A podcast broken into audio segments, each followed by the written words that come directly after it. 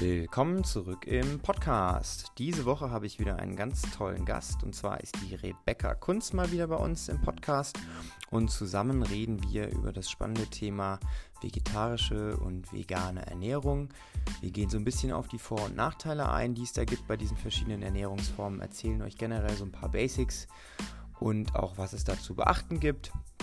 Und ja, ist auf jeden Fall ein sehr, sehr spannendes Thema und dementsprechend wünschen wir euch viel, viel Spaß. Ein kleiner Hinweis noch, am 21.03., das ist ein Samstag, da haben wir am Nachmittag einen Workshop mit der Rebecca und da geht es genau um dieses Thema. Da kriegt ihr nochmal ein bisschen mehr Detailwissen zu diesen spannenden Ernährungsformen und wenn ihr Lust habt, dann meldet euch doch gerne für den Workshop an. Entweder bei uns oder bei der Rebecca. Ihre Kontaktdaten findet ihr unten in der Podcast-Beschreibung. Viel Spaß!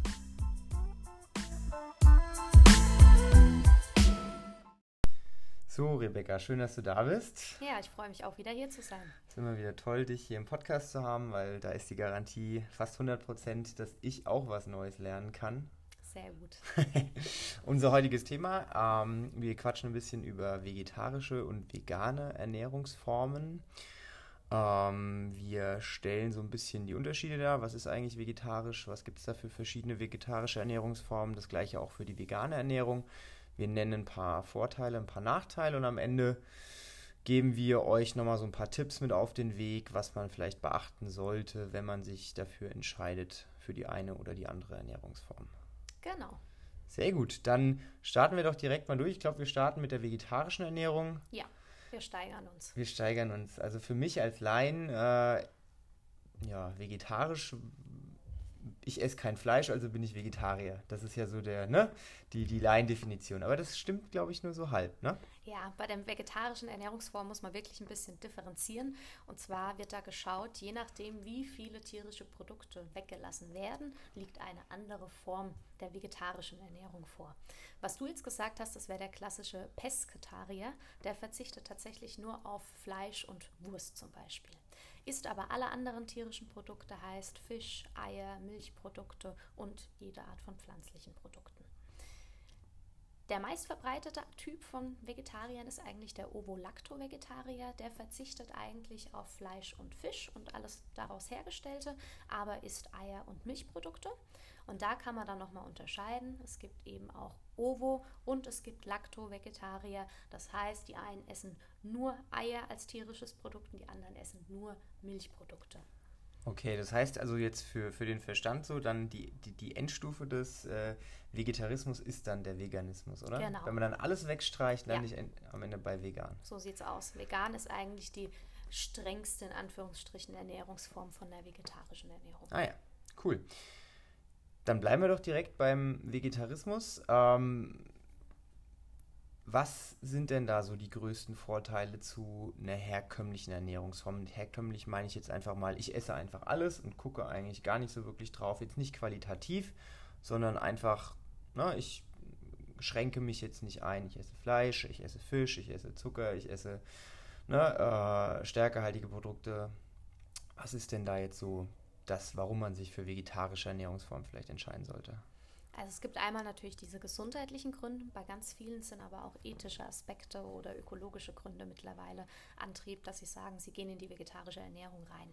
Wenn man nach den gesundheitlichen Gründen guckt, ist natürlich wichtig zu sagen, okay, ich sollte auch bei einer vegetarischen Ernährung auf eine ausgewogene Ernährung achten. Es gibt nämlich auch Pudding-Vegetarier, sagt man immer so schön, die essen halt alle möglichen Ersatzprodukte, jeden Scheiß auf gut Deutsch, alle Fertigprodukte, ähm, achten aber nicht sonderlich auf eine ausgewogene Ernährung. Und dann bringt auch die vegetarische Ernährung keine gesundheitlichen Vorteile mit.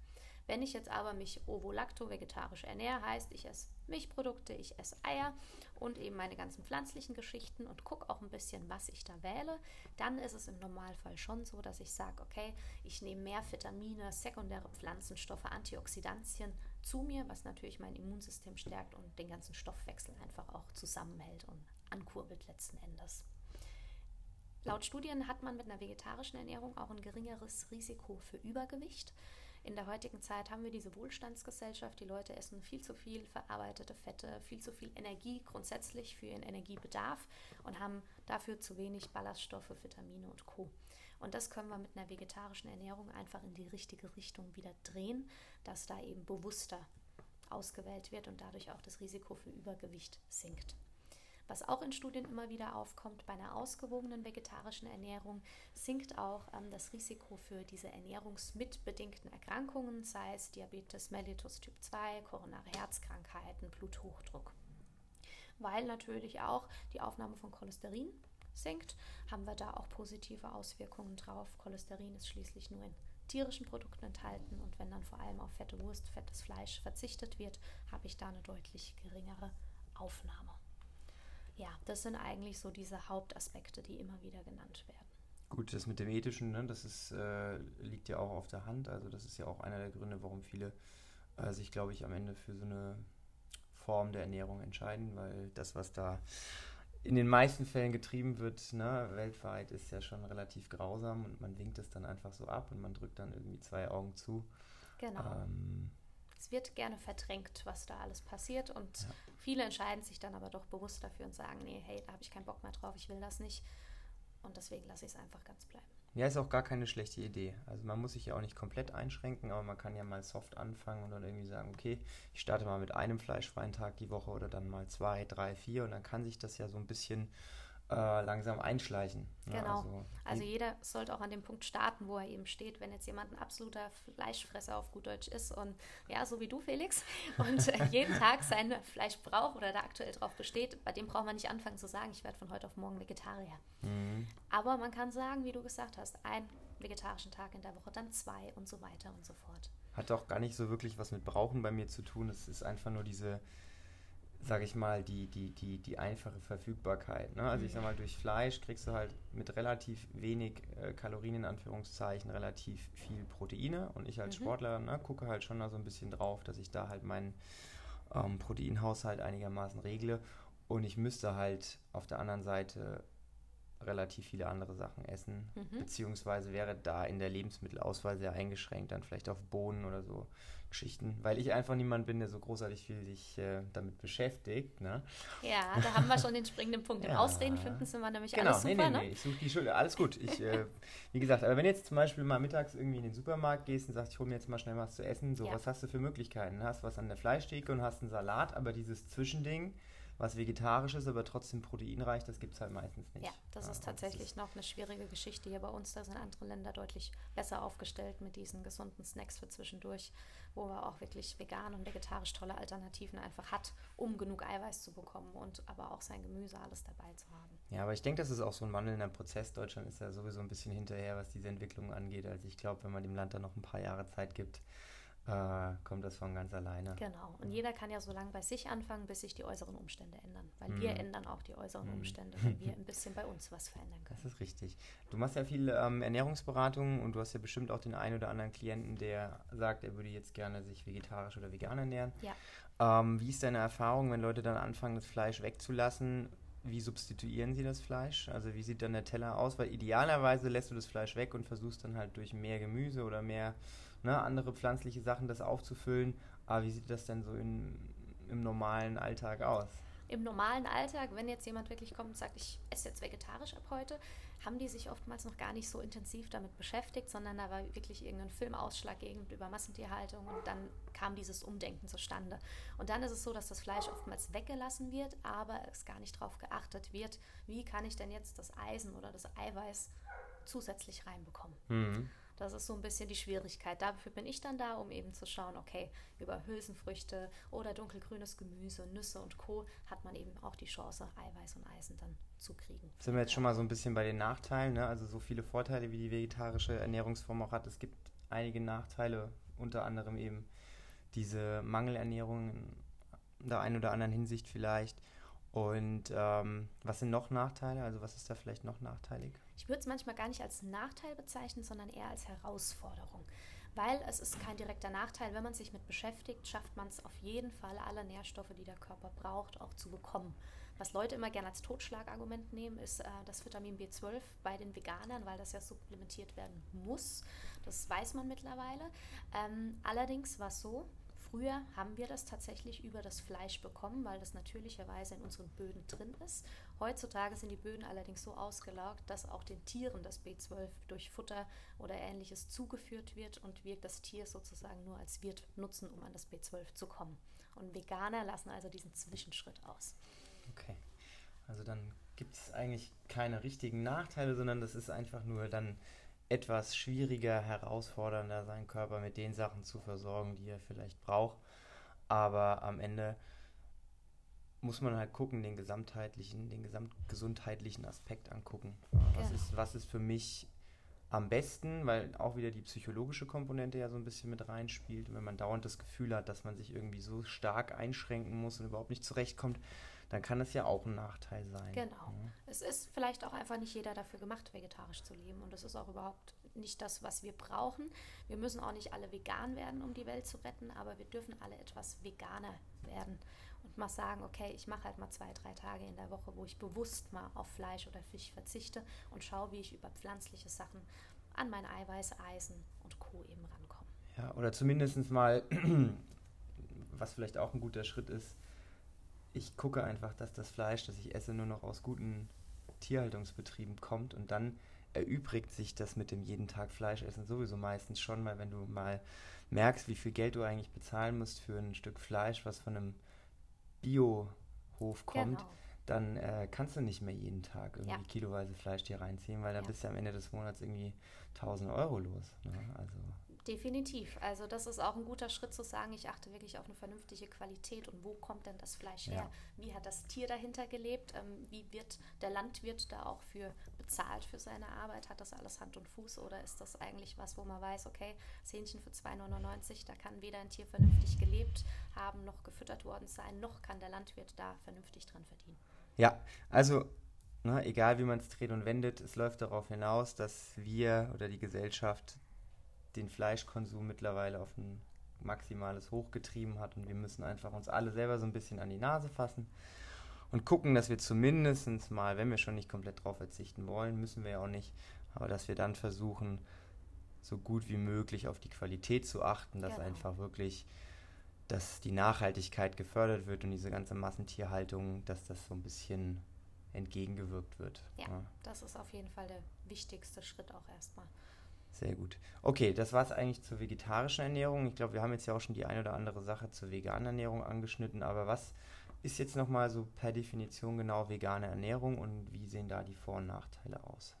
Also vegan bedeutet, dass wirklich ausschließlich pflanzliche Lebensmittel verzehrt werden. Das heißt, alles an tierischen Produkten fällt raus. Kein Fleisch, kein Fisch, keine Milchprodukte, keine Eier und zum Beispiel auch kein Honig, weil Honig auch ein Produkt tierischer Herkunft ist.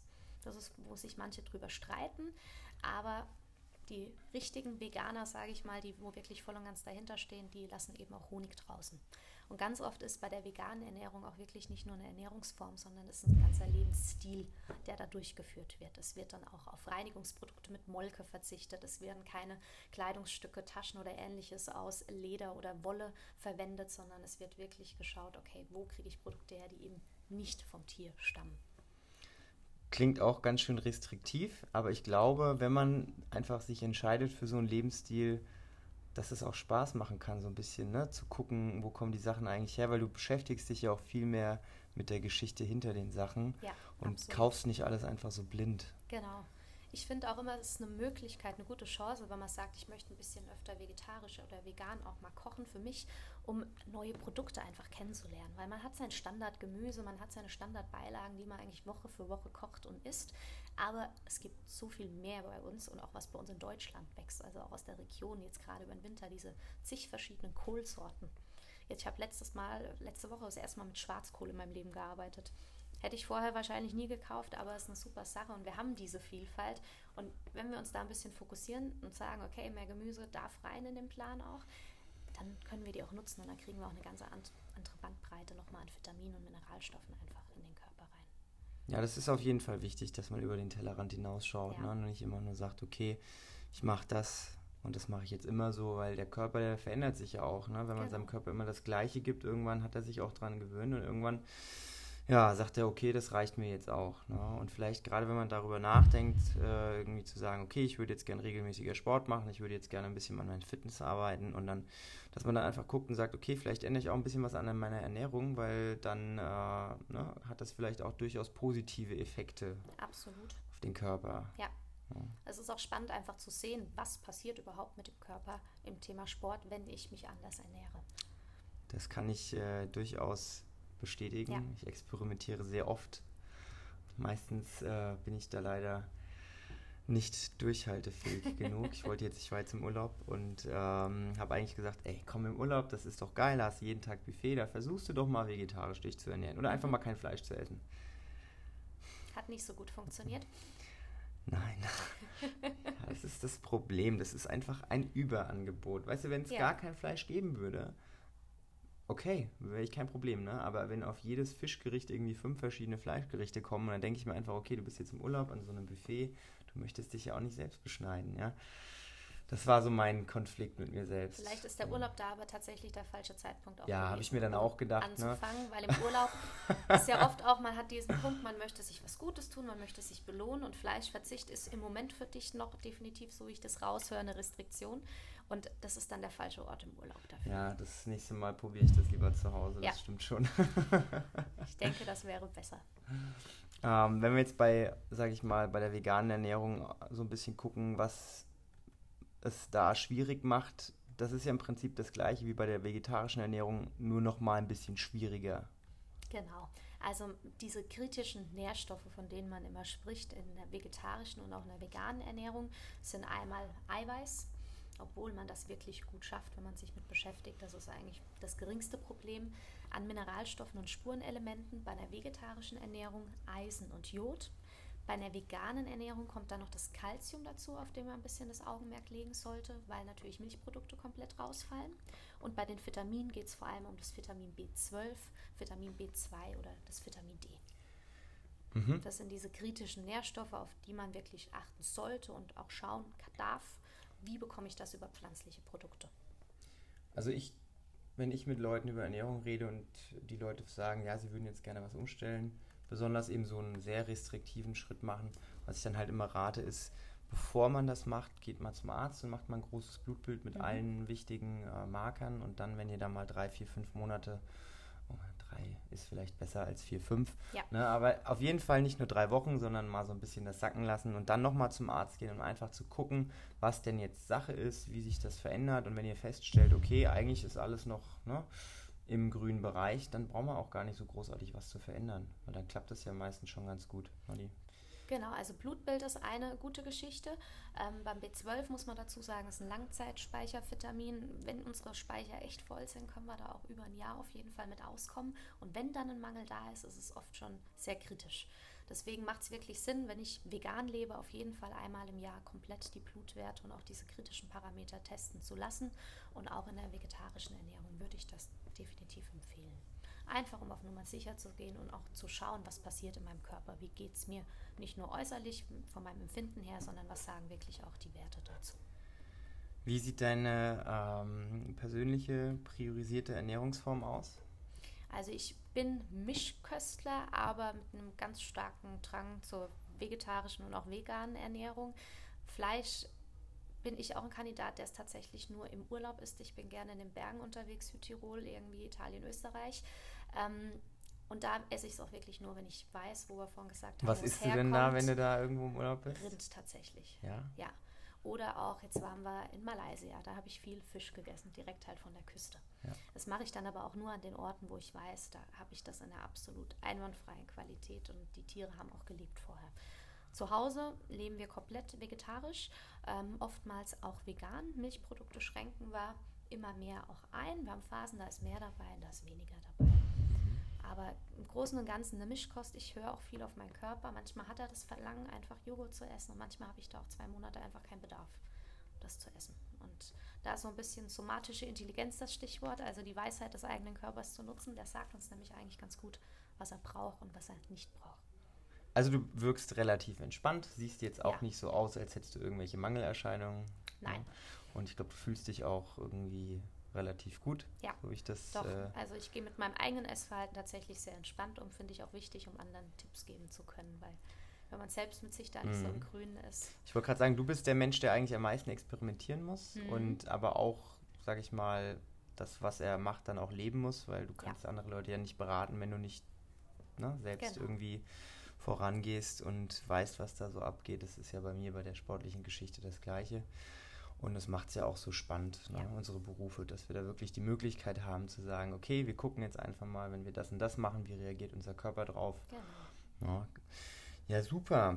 Zum Abschluss äh, wollte ich jetzt nochmal darauf hinweisen, dass wir ja am 21. 21. oder? Genau, 21. März. Ein 21. März, genau. Also wenn der Podcast rauskommt am Donnerstag, dann sind es noch knapp zwei Wochen und ein paar zerquetschte.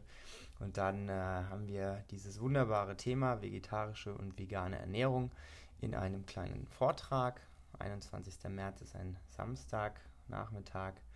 Und da gibt es dann nochmal mehr Informationen zu den Themen, die wir jetzt gerade besprochen haben. Noch ein bisschen mehr Detailwissen und ihr könnt Genau. auch die Rebecca vor Ort ausquetschen, wenn ihr da noch weitere Fragen habt. Deswegen, wenn ihr sowieso hier in Aschaffenburg oder Umgebung seid, dann meldet euch doch gerne bei uns an für den Podcast, entweder bei der Rebecca.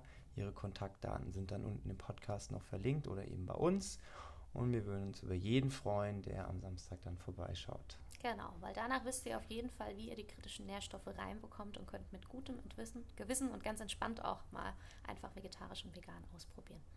Sehr gut, ein schöner Abschluss. Ich bedanke mich und wir hören uns irgendwann demnächst mal wieder. Danke dir, Felix. Tschüss. Tschüss.